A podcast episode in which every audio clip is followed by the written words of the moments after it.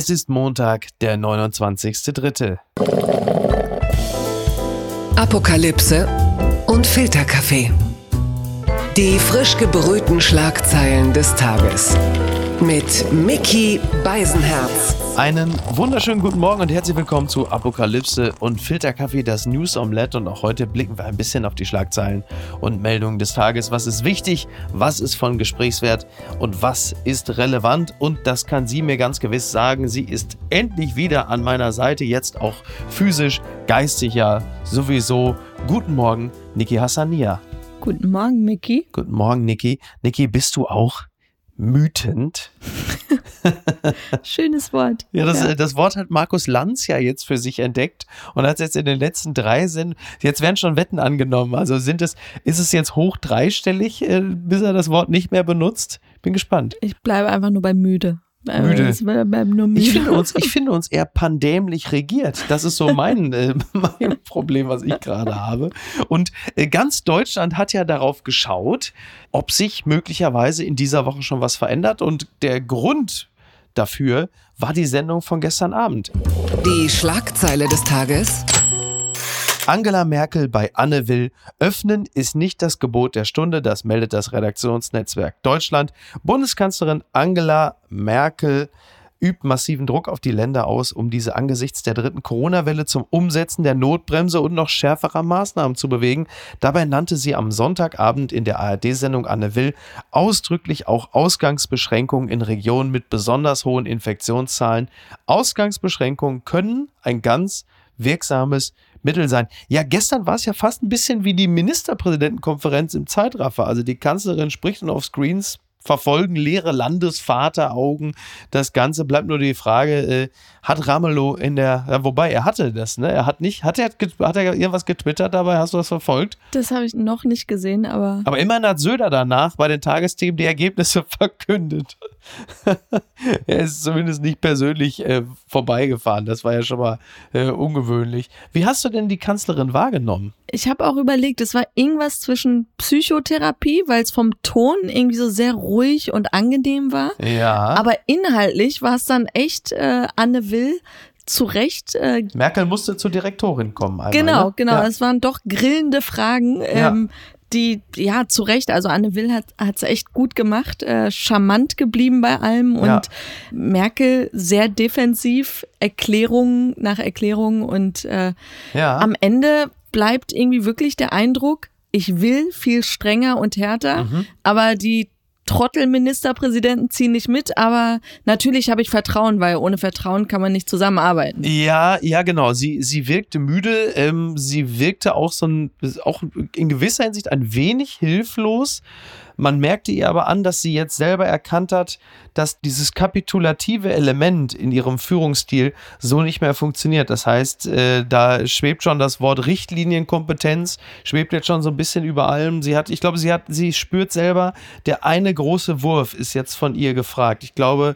Ja, äh, aber das ist ja das Interessante, nachdem diese Osterruhe komplett sich in Luft aufgelöst hat, hat man ja eigentlich erwartet, und jetzt? Mhm. Und es kam aber kein und jetzt. Genau. Und äh, das hat Anne Will dann auch zu Recht gesagt. Ich habe erwartet, dass sie hier jetzt sitzen und mit dem großen Kuh kommen, aber ja. anscheinend ist da nichts. Ja, aber sie sagt ja, wir müssen mit einer großen Ernsthaftigkeit jetzt die geeigneten Maßnahmen einsetzen und einige Bundesländer tun das, andere tun es noch nicht.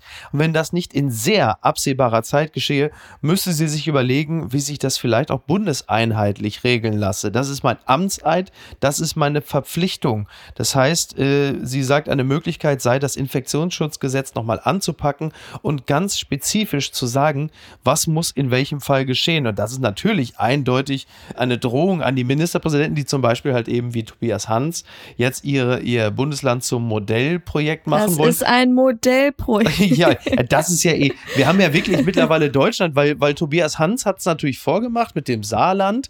Und jetzt hast du ja wirklich so eine Modellstadtschwemme. Na, eigentlich war es Tübingen mit Boris Palmer. Genau. Testen, testen, testen. Und jetzt hast du eine Modellstadtschwemme, das selbst Köln sagt. Ja, Köln, bitte lachen Sie jetzt. Bei, ja, bei hohen Inzidenzzahlen zu sagen, ja, aber wir wollen jetzt bei den Modelldingen mitmachen, da kriegen wir dann nämlich Freifahrtschein und umsonst Ja, also Tests. bitte, äh, unglaublich. Ey, Köln als Modellstadt. Ey, wann hat Köln in irgendeiner Form mal als Modellstadt für irgendetwas funktioniert? ne? No offense. und, und natürlich, als es darum ging, inwieweit das Ganze umgesetzt wird, sagte sie halt eben auch, ja, es gibt mehrere Bundesländer, die eine sehr breite Interpretation haben und das äh, erfüllt mich nicht mit Freude. Und das war natürlich äh, ganz klar vor allen Dingen auch auf Armin Laschet gemünzt. Interessant übrigens, der CDU-Bundesvorstand hat dann noch bei Twitter Merkel zitiert mit, die Bundesländer müssen die Maßnahmen, die wir gemeinsam in der MPK beschlossen haben, mit großer Ernsthaftigkeit einhalten. Wir sind verpflichtet, das Infektionsgeschehen einzudämmen. Öffnen ist nicht das Gebot der Stunde. Das hat der Bundesvorstand der CDU getwittert. Wer ist denn bitte der Parteivorsitzende der CDU? Das heißt, das war so ein bisschen wie der Twitter-Takeover von Markus Söder. Finish him. Finish him. Denn an dem, ja, also, also wir haben zwei, wir haben eigentlich zwei Dinge an diesem Abend erfahren. Das eine war, der harte Lockdown kommt zeitnah, weil sie auch gesagt hat, sie schaut sich das Ganze nicht an, bis wir 100.000 Neuinfektionen haben. Das heißt, geh davon aus, spätestens nach Ostermontag ist die Hütte dicht. So, vielleicht noch zwei Tage, dann man nochmal einkaufen kann. Dann am Mittwoch ist Feierabend. Ich glaube, das wird jetzt ganz schnell gehen. Und das Zweite ist, ich glaube, gestern in der Sendung Anne Will hat sich auch die K-Frage entschieden. Also das Söder ist dann. Ja, glaube ich schon. Schaut sie. Ich glaube, Mein ich Platz glaube, ist- ich glaube, indem Merkel Laschet das Protektorat und auch in gewisser Hinsicht das Vertrauen entzogen hat auf großer Ebene, ist der Weg auch frei geworden für Söder. Weil natürlich aber, Merkel wie auch weiß, dass, dass die breite Zustimmung auch ganz klar auf Seiten Söders ist. Ja, die Frage ist aber, wie viel hat sie noch zu sagen? Also, das kann ja jetzt so eine Empfehlung sein, Ja, wie ja. es ja die ganze Zeit ist und auch Ja. die Drohungen, äh, von denen du gerade gesprochen hast. Es wirkt ja auch so wie ein Elternteil, das sagt, ich zähle bis drei und dann eins, zwei, zweieinhalb und es, ja, mach einfach. Ja, nicht planen, nicht Konferenzen anmelden Natürlich. und sonst was, sondern einfach, man erwartet jetzt wirklich Aktionismus. Ja, aber Aktionismus klingt ja immer eher verzweifelt. Man erwartet Aktion. Ja. Also Aktionismus war eigentlich all das, was wir bislang erlebt haben, aber dann immer nur halbherzig, sondern man erwartet jetzt hartes Durchgreifen. Das heißt, es gibt ja eh, die Bevölkerung ist ja sehr äh, gespalten. Du hast ein Drittel, die sagen äh, mehr Lockerung, du hast ein Drittel, die sagen, die Maßnahmen sind in Ordnung und du hast ein Drittel und dann aber auch ein, ein wachsender Anteil von Menschen, die sagen, wir brauchen einen härteren Lockdown, jetzt mal einen richtigen, wirklich einen konsequenten. Und diese Zahl der Leute wird wachsen und daran gekoppelt wird auch der Umfragewert eines Söders immer größer werden und der Anteil von Laschet immer kleiner. Und du hast auch bei Merkel gesehen, als, als äh, Anne Will den Namen Laschet schon sagte, da guckte sie schon so, "Na, komm, hör mir auf mit diesem teuren Lannister aus Aachen da. Ich kann die Fresse schon nicht mehr. Wirklich, das reicht jetzt mir.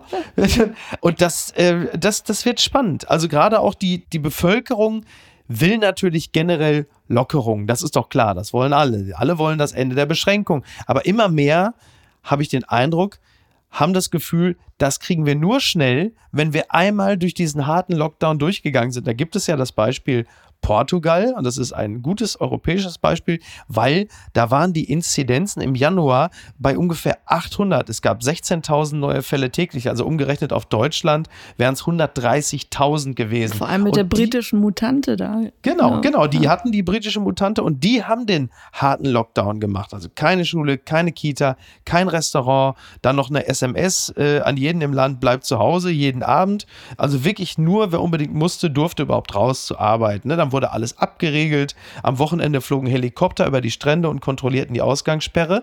Und nach diesem kurzen, harten Lockdown hat Portugal jetzt noch 250 neue Fälle täglich. Also etwa zehn Menschen sterben jetzt äh, pro Tag. Also du siehst, es bringt etwas. Total, vor allem wenn man parallel weiter auch noch impft, dann bin ich echt optimistisch, dass man es so Ja. hinkriegen würde. Ja. Ja, weil wir reden jetzt hier über das Ende mit Schrecken, Mhm. anstatt des Schreckens ohne Ende. Denn in dieser Situation befinden wir uns. Wir haben jetzt ein knappes halbes Jahr Halbherzigkeit und äh, so kann es ja auch nicht weitergehen. Entzauberte Scheinriesen.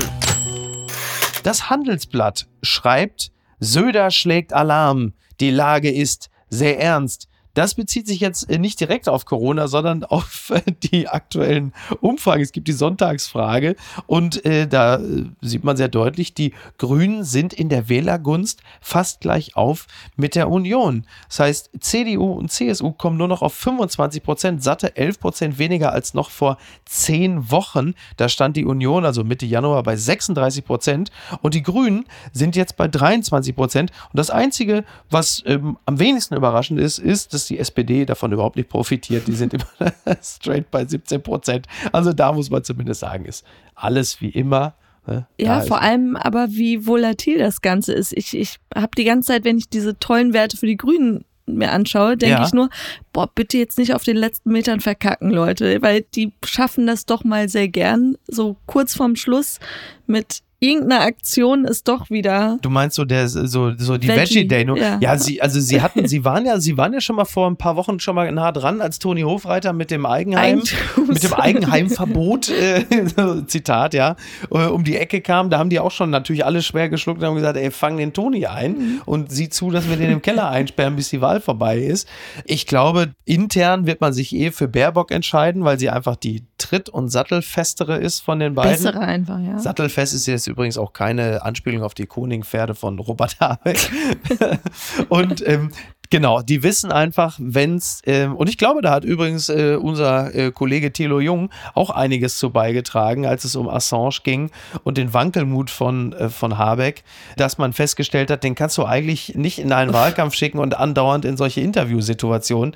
Dafür ist er nicht ja, trittfest genug und da ist Baerbock die bessere. Wobei hatte Thilo Jung schon ein Interview mit Baerbock. der kommt, sag nur Vielleicht hat, Kobold. aber auch, vielleicht hat aber auch einfach der, Kobold, sie hört nicht auf, vielleicht hat aber auch einfach der Man-Band von Thilo Jung, Robert Habeck, so zutiefst irritiert, dass er über nichts anderes mehr nachdenken konnte. Das kann natürlich auch sein. Es ist interessant. Ich bin, ich bin ähm, äh, faszinierend, ich muss es heute nochmal sagen, fasziniert von diesem Twitter-Account der CDU. Sie hören ja gar nicht mehr auf. Also ich habe ja gerade über die Geschichte mit Anne Will gesprochen. Dann hatten sie noch am Sonntag oder am Samstag, weiß gar nicht, einen Tweet zu den Impfungen. Eine interessante Grafik. Äh, Da haben sie diverse Kurven, Impfkurven miteinander verglichen. Und dann äh, schrieb dieser Account der CDU, ja, CDU, CSU, Deutschland wird für sein Impfmanagement im Kampf gegen Covid-19 kritisiert. Zu Recht, Keinesfalls. Antworten und aktuelle Informationen zum Coronavirus und der Corona-Schutzimpfung gibt es beim Bund. Und dann siehst du diese Kurven und dann siehst du halt einfach nur Deutschland, EU, also die Kurven zeigen steil nach oben und dann unten ganz weit unten so weltweit. Kamerun. Ja, so, ja, so weltweit so. Die sind dann, die Kurve ist weit niedriger. Ja, aber das passt aber die ganz, Ja, aber die Kurve, die, die ganze Grafik wurde aber quasi oben abgeschnitten. Das heißt, die USA nicht dabei, England nicht dabei, äh, Ja, natürlich, Israel wenn man, nicht dabei. ja, wenn man ehrlich ist, es sind einfach nur drei Nationen, die besser sind. Natürlich. Aber zu denen haben wir uns eben gezählt. Und natürlich ist alles relativ. Wenn du uns mit Ländern Ja, vergleichst, wo eh schon vieles schief läuft, äh, wirst du immer gut ja, im dastehen. Vergleich zu einer Näherin in Bangladesch ist Boris Becker auch reich. Ja, aber so. ich will nur sagen, das passt eben zu diesem Sound der CDU, CSU, Ja. aus Scheiße gerade das Beste rauszuholen und es einfach schön zu reden. Aber genau, aber das funktioniert natürlich überhaupt nicht, sondern es geht natürlich komplett nach hinten los, weil alle sehen, dass es schlecht ist. Dann zu sagen, sorry if we made you feel that, das ist so ein bisschen das Äquivalent, also zu sagen, Deutschland wird kritisiert, zu Recht, keinesfalls. Das ist so ein bisschen wie dieses, wenn einer guckt und sagt, Ey, bleib mal ruhig, ey. Ey, was hast du denn? Chill ey, bleib deine mal, chill mal Base. auf dein, bleib mal cremig, ey. Bleib mal ganz ruhig. Das Warum sprichst du die Semmelrogge? Wel- weltweit ist noch kein Mensch jemals ruhiger geworden, wenn jemand gegenüber und gesagt hat, ey, bleib mal ruhig. Ey, bleib mal ruhig, bleib mal ruhig, ey. Aber immerhin, die Geißen sind schon geimpft. Das ist doch auch was wert, oder? bin so neidisch. Ja. In Monaco läuft einfach alles viel besser als hier. Ja. ja, die Geißen sind geimpft und haben natürlich dafür einen Shitstorm gekriegt. Selbstverständlich, ist ja völlig klar, ist ja völlig klar. Aber am Ende muss man sagen, ja, bitte, die, die sind halt Monegassen. Sieht man ja auch, sie sehen ja sehr edel aus. und dann ist, die, die haben halt einfach natürlich Riesenüberraschung. Also auch das hätte die CDU gerne mit in ihre Kurve nehmen können. Die haben halt einfach eine bessere Impf Impfkampagne und dann werden die Geissens halt einfach schon geimpft. So wie das natürlich tut, wahrscheinlich direkt auf dem Jetski. Die haben einfach beim, während sie so an so einer Jetski, an so einer Yachttankstelle, sind sie einfach mit dem Jetski, war, Robert, komm mal her. Hör mal, was ist denn hier? Aber der sagt denn hier, komm, hau mir die Impfe in den Arm, dann können wir weiterfahren hier. Da geht so Trüffelpommes Jetzt da macht vorne. das Bild nicht so hässlich. In meiner Fantasy sind so Jetskis und daneben springen die Delfine immer so hoch, Ja, wenn sicher. jemand geimpft wird. So Ja, also, komm mal her hier, da Wiener Shakira, Shania Tyra, kriegt ihr schön die Impfe in den Arm. So, wunderbar. Ne? So, komm, jetzt eure Pommes, dann gibt keine Jetski. So, da muss man auch durchgreifen. Ja, interessant. Ähm, tja, Die gute Tat des Tages. Äh, Die wird noch gesucht und zwar händeringend. Der MDR meldet, Containerschiff Ever Given bewegt sich. Bergungskräfte hoffen, das seit fast einer Woche im Suezkanal festsitzende Containerschiff Ever Given heute wieder flott machen zu können. Neue Schlepper und eine Flutwelle sollen dabei helfen. Außerdem laufen Vorbereitungen, einen Teil der Fracht zu entladen. Ja, das Ganze ist in Ägypten und wenn man hört, sie hoffen auf eine Flutwelle, ich finde, dann bekommt es teilweise schon so einen biblischen Charakter, aber die, die Ever Given, man muss ja sagen, langsamer bewegt sich nur die Kanzlerin bis jetzt. Das ist ja Wahnsinn, was da los ist. Ne? Können wir mal kurz über die Größe dieses Mhm. Containerschiffs reden? In diesem Artikel stand so groß wie das Empire State Building. Da kann uns jetzt nur noch King Kong helfen. Das ist wirklich, Ach, Wahnsinn, ne? an der Stelle habe ich dann gemerkt, wow, ich habe es mir, man sieht zwar auf Ja. Bildern und dann Ja. äh, im Verhältnis zu diesem kleinen Bagger und so kriegt man schon eine 400 Meter Vorstellung. Lang, über 220.000 Tonnen schwer. Irre. Und man spricht ja. man versucht jetzt diese Container da runterzuladen, abzuladen. Mhm. Und jetzt kommt die nächste Sorge, man hat Angst, dass das ganze Ding kentern wird. Ach, wirklich, ja? Ja, und du denkst dir, wir können in diesem Jahr einfach nicht gewinnen. We can't have a break. Es gibt ja, es gibt ja schon Leute, die schon so humorvoll sagen, äh, jetzt wenn das Ding entladen muss, kennt man sich in Ägypten mit dem Stapeln quaderförmiger Gegenstände aus. man sieht schon so eine Pyramide einfach aus Containern, die so am Ufer steht. Das Oh finde ich. Aber das, diese Ever Given ist ja, wenn man sieht, was da sich halt eben staut, äh, ich nenne sie ja schon liebevoll den größten Warentrenner der Welt. Weil wenn man von oben dieses Bild sieht, sieht es ja wirklich aus wie ein Kassenband und da hängt das Ding halt einfach quer drauf. Und jede Blockade kostet den Welthandel nach einem Bericht des Versicherers Allianz zwischen 6 und 10 Milliarden Dollar. Sind da schon diese Umwege, die die Schiffe jetzt nehmen müssen, Äh, nee. an Öl und, und Kraftstoff mit Ich, ein? ich, weiß es, ich weiß es nicht genau, aber sie müssen eine, ich glaube, es sind irgendwie eine, eine Route, irgendwie sechs bis acht Tage Umweg übers Kap der guten Hoffnung. Wenn man sich das auf dem Radar mal anguckt, ist es auch wirklich toll, wenn du siehst, was da für eine Bewegung drumherum da ist. Dann auch noch durch äh, teilweise piratenverseuchte Gewässer, wo man auch sagt, ja, schönen Dank auch. Ich würde gerne mal wissen, es gibt auch sonst immer Bilder von jedem Kapitän. Costa Concordia ist völlig klar, ne, Kapitän Schettino hier mit der Fingerpistole in die Kamera. Und ich würde gerne mal wissen, ob es da ein Foto gibt von dem Kapitän. Also man hat doch sonst immer so ein ein Bild. Sündenbock, du suchst Ja, ein einem Sündenbock, natürlich. Man, dann heißt er doch dann irgendwie, ich sehe schon die Bilder, der, der Tankertrottel. Oder was weiß ich, das Evergreenhorn. Oder irgendwie sowas halt, ne? Irgendwie. Für mich bleibt das Ganze einfach eine Metapher für eine Verstopfung. Ja, es ist interessant. Hast du, hast du mitbekommen, dass Uri Geller äh, das Schiff freikriegen wollte? Kraft der Gedanken. Ja, er forderte seine geistige Gefolgschaft äh, wohl am Wochenende dazu auf, sich ganz auf die Evergiven zu konzentrieren. Aber So ich spoilere dreist- nicht, wenn ich sage, es hat nicht funktioniert. So dreist muss auch erstmal sein, so eine ganze Welt mit diesem Löffelbiegen verarscht zu Ja. haben und dann um die Ecke Hallo? zu kommen. Hallo, er ist Mentalist. Also schöne Vorstellung, dass er einfach die Evergiven verbiegt, bis sie Platz macht, dass die Schiffe da dran vorbeifahren können.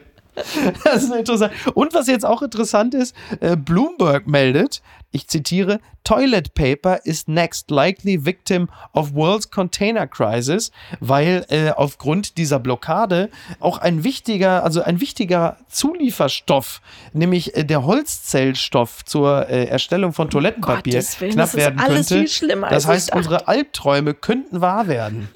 Es ist ja sowieso abzusehen, dass irgendwann auf der Deutschlandflagge der Adler durch den Charming Bär als Wappentier abgelöst wird. Also von daher, aber naja, wir gucken mal. Unterm Radar. Ich ähm, zitiere hier das Chodorkowski Center, also offensichtlich ein Laden, der jetzt Putin äh, eher tendenziell kritisch gegenübersteht. In Omsk, the head of the department of the local emergency hospital, Rustam Agishev, where Navalny was treated last summer after poisoning with Novichok, died at the age of 63. In February, a deputy head of the same hospital, Sergei Maximishin, suddenly, quotes, died at the age of 55. Also der Langrede kurzer Sinn. Äh, erstaunlich viele Menschen aus dem äh, Retterumfeld von Nawalny äh, sind ums Leben gekommen. Wir hatten das ja schon vor ein paar Wochen oder Monaten mal zitiert, Genau. dass auch diverse Ärzte überraschend äh, von der Dachkante gefallen sind in Hospitälern. Und jetzt die engsten äh, Menschen, die sich so um Nawalny gekümmert haben, dass er halt eben die Vergiftung übersteht, die sind jetzt halt einfach überraschend verstorben. Was sagt uns das? Alles Zufälle.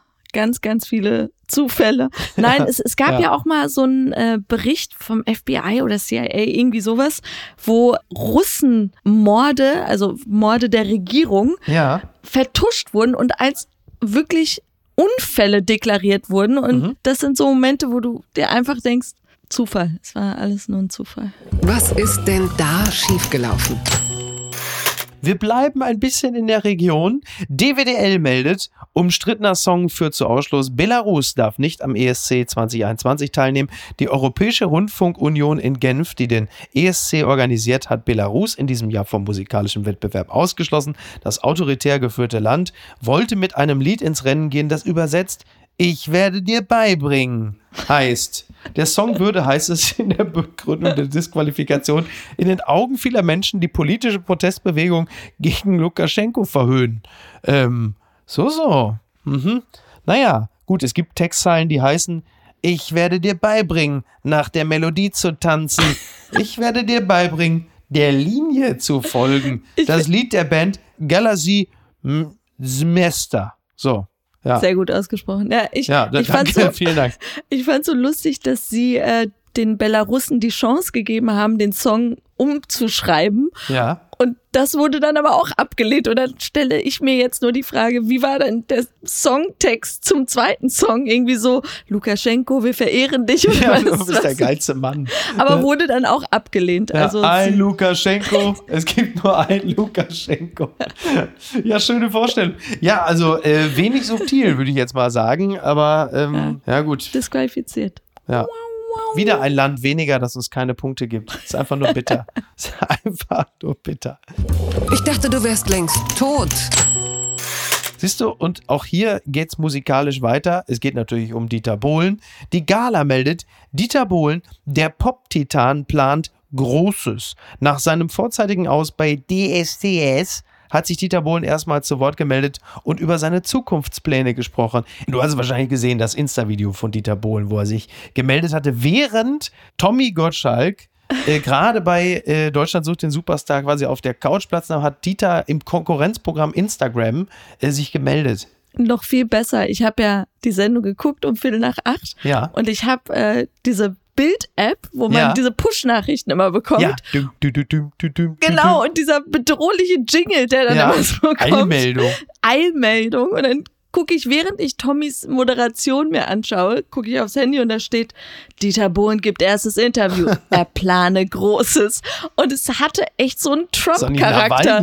So, Nee, so eher Trump. so Trump, genau. So, er, er wurde von Twitter jetzt verbannt, Ja. in dem Fall RTL, Ja. und kommt dann um die Ecke und kündet schon mal an, hey Leute, Jo Leute, hier ist euer Dieter. Ich wollte euch nur sagen, also wir alle, jetzt ist ja nächste Woche Finale, äh, wenn wir alle gemeinsam hier vielleicht mal so Richtung Kolonium oder wie nehmen die das auf? Wo machen die das jetzt? Landschaftspark Duisburg. Ja, leck mich alle. Naja, da können wir doch mal alle hingehen, da können wir doch mal zeigen, so.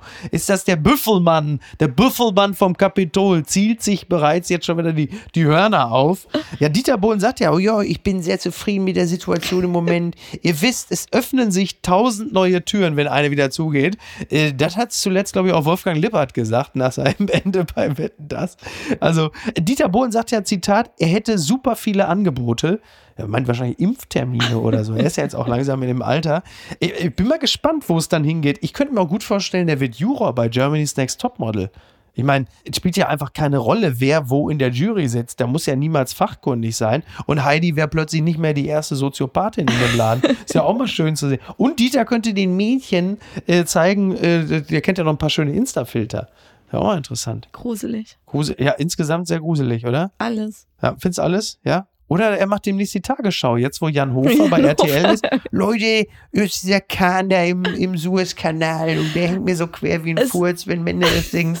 Es ist einfach 2021, nichts überrascht mich heute. Aber es ist interessant, diese, diese Fluktuation der alten Leute jetzt rüber. Also es ist ja wirklich, RTL ist eigentlich wie so ein Impfzentrum, wo jetzt die ganzen Alten hinkommen. Jan Hofer, Uli Hoeneß, Dabei äh, dachte Tommy ich, sie Gottschalk. wollten frischen Wind in die Bude rein. Ich glaube wirklich, dass sie, äh, weil lineares Fernsehen wird ja vornehmlich von älteren Menschen geguckt. Die Jungen gucken alle Netflix oder YouTube oder streamen halt. Und die älteren Leute, die sich aber ein bisschen jünger fühlen wollen, gucken dann RTL und da wollen sie aber nicht auf ihre alten Figuren verzichten. Ah. Und deswegen greift RTL jetzt die ganzen alten Recken ab, wo man dann auch denkt, wie machen die sich denn da so? Das heißt, es gibt ein vergleichsweise junges Programm, aber mit alten Gesichtern. Interesting. Ja. Hat ja zumindest bei DSDS schon mal funktioniert, weil Gottschalk tatsächlich eine bessere Quote gemacht hat als Bohlen. Ja, weil aber alle das war auch einfach wollten- Neugier. Genau. Ja, klar, man will ja wissen, was macht er da. Und er hat Genau. natürlich einfach wieder nur von sich selbst erzählt. Ne? So, Seal, ich kenne ihn noch in Malibu bei Wetten das. Und es ist ja. Sowas kann man sich nicht ausdenken. Newsweek meldet, Officers discover emotional support Python during DUI stop. According to Fox News, police in Fort Walton Beach, Florida, were performing a DUI stop on Wednesday when they encountered an, unusual passenger in one driver's car. They say the driver was accompanied by what appeared to be a python. Ja, interessant. Also eine Schlange auf dem Beifahrersitz als, äh, also quasi die City Cobra, wobei es ja eine, eine Python, als Beifahrer, also was, Niki, Ich- du kennst dich ja aus, du kennst es ja vom Fliegen. Was sind Genau, also Emotional ich- Support Animals? Das sind Tiere, die man als Gast deklarieren kann bei einer Airline, Mhm. ja. dass die frei, also nicht in einer Box oder so, sondern richtig frei neben einem Platz nehmen dürfen oder unten im. Mhm. Ja. Und das sind meistens Hunde und Katzen, Mhm. aber in der Geschichte oder im Internet sieht man dann auch mal auf so US-Flügen Ponys, Truthähne, Enten. Also es gibt eigentlich Okay. alles. Und äh, ich fand die Ausrede von diesem Typen ganz toll, weil der anscheinend auf dem Weg zum Flughafen oder zurück war. Ja. Und dann behauptete diese Python sei sein Emotional Support Animal. Und Oh. äh, das Konzept eines Emotional Support Animals hat sich mir noch nie erschlossen, weil das hatte ich jetzt auf meinem letzten Flug auch. Da kam ein Gast mit einem Schäferhund rein, der sehr unruhig war. Ich fragte auch nach dem Namen. Der Gast sagte, Ja. er heißt Chaos. ähm, und so hat er sich auch benommen. Also der war sehr wild, kam er rein und ich dachte mir, ja schön, ja schön, dass sich der eine Gast dann den ganzen Flug über sehr wohl fühlt, während die anderen Gäste acht Stunden lang aus dem Fenster schauen und sich nicht trauen, auf Toilette zu gehen, weil da ein Schäferhund frei Das sitzt. ist, Ja. allerdings, das ist allerdings richtig. Aber Äh, eine Python ist schon echt Ja. next level. Eine Schlange, eine Schla ja, ich kenne ja Schlangen eigentlich nur so als Airbrush auf Motorhaube. Ich komme aus dem Ruhrgebiet. Die gute Nachricht ist, das Klappern kommt nicht von ihrem Fiat. Die schlechte Nachricht ist, das kommt von der Schlange auf dem Beifahrer. Wobei so eine Python auf dem Beifahrersitz äh, bei Markus Söder ist das Einzige, was Armin Laschets Kanzlerschaft noch retten kann. Aber gut. Und was schreibt eigentlich die Bild? Niki, du hast es vermisst. Alle anderen auch. Post von Wagner. Meine erste Impfung. Ein Gefühlsreport. Es war der Augenblick der Hoffnung, als der Arzt mir Biontech spritzte. Feigling. Ich spürte die Nadel nicht. Es war, als würde der Schwanz einer Katze mich streicheln. Zwei Dinge fühlte ich. Ich war dem Forscher-Ehepaar Özlem Türeci und Uwe Schahin, so würde er es natürlich niemals aussprechen, die den Impfstoff erfunden haben, unendlich dankbar. Man war ja wie ein Ertrinkender, der sich weiter und weiter vom Ufer entfernt. Das zweite Ding ist, wie großartig unsere Impfzentren sind. Ich wurde gerade da geimpft. So viel Fürsorge habe ich noch nie erlebt. Hunderte von Volontärinnen begleiteten ein. Es sind Studentinnen für 15 Euro die Stunde. Sogar das Taxi wird bezahlt. Soldaten des Wachpersonals beim Bundespräsidenten sitzen an Schaltern, um Personalien zu protokollieren. Es stimmt einfach nicht, dass wir alles falsch machen. Herzlichst, Ihr Franz Josef Wagner. Siehste? Aber ich habe tatsächlich schon viel Positives über die Impfzentren in Berlin gehört. Also Berlin, man spricht ja gerne vom Failed State und Michael Müller gibt einem täglich neue Gründe dafür. Aber die Impfzentren in Berlin haben einen relativ guten Ruf. Aber ich glaube, von allen Hat Impfzentren Ergün wird so. hier, hat, unser Ergün hat das auch erzählt, der hat auch sehr davon geschwärmt. Ja, weil einfach so ein toller Spirit da herrscht, weil man denkt, man löst jetzt das Problem. Ja. Zu Recht. Ja, also der Service muss hervorragend sein. So ein bisschen Borchardt-Feeling, nur das halt einfach nur Ich bin nur neidisch, dass er BioNTech bekommen hat. Alles klar. Also, das, äh, äh, das machen wir mal, machen wir mal Feierabend. Ich gehe mir jetzt eine Python kaufen, wobei die werde ich in meinem Lader auch erledigen. Und dann natürlich äh, noch ein ganz heißer Tipp: Abschied von Hermine von Jasmin Schreiber ist heute raus, das Buch. Also Unbedingt kaufen. dringende Kaufempfehlung, ganz tolles Buch, ganz tolle Frau. Liebe Grüße, dickes Küsschen. Die und Beste. Bis denn. Ciao. Tschüss. Die heutige Episode wurde präsentiert von Mercedes-Benz. Apokalypse und Filtercafé ist eine Studio Bummens Produktion mit freundlicher Unterstützung der Florida Entertainment. Redaktion Niki Hassania. Produktion Laura Pohl. Ton und Schnitt Niki Franking. Neue Episoden gibt es jede Woche montags, mittwochs und freitags, überall, wo es Podcasts gibt. Stimme der Vernunft und unerreicht gute Sprecherin der Rubriken Bettina Rust.